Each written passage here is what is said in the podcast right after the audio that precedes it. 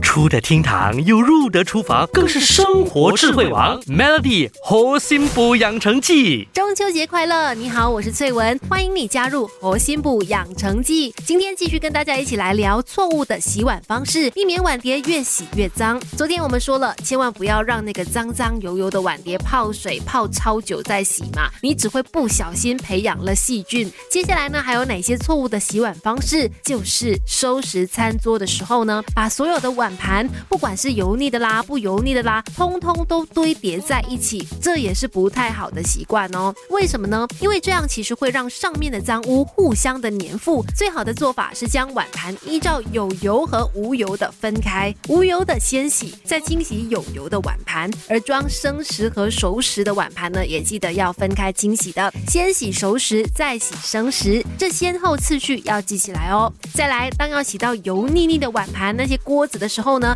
很多人都会很豪迈又很豪气的狂挤清洁剂来清洗。No No，过度使用洗碗精、洗碗剂，其实也是我们很容易犯的错误洗碗方式。洗碗精虽然可以很有效、快速的去除脏污，但它毕竟是化学制品嘛，也不是说洗碗精不好，而是使用的人如果方法不对，尤其是洗碗精使用过量、没有清洗干净的话呢，就很容易让化学物质残留在碗盘上，造成健康上面的疑虑了。所以，如果不是厚重的油垢，可以简单用温水稀释洗碗剂。据说呢，洗碗剂当中所含有的分解酶在三十八度的环境，这个效率是最高的，可以不过量，但是有效的去发挥清洁剂的一个功用。再来洗碗的海绵啦，或者有的人喜欢用菜瓜布来去洗碗嘛，它们都是应该定期更换的，否则也很可能变成细菌的温床。那到底应该隔多久就换一片洗碗的海绵呢？答案下回揭晓。继续留守核心部养成记。Melly 猴心补养成记，每逢星期一至五下午五点首播，晚上九点重播，由美心和翠文与你一起练就十八般武艺。嘿呀！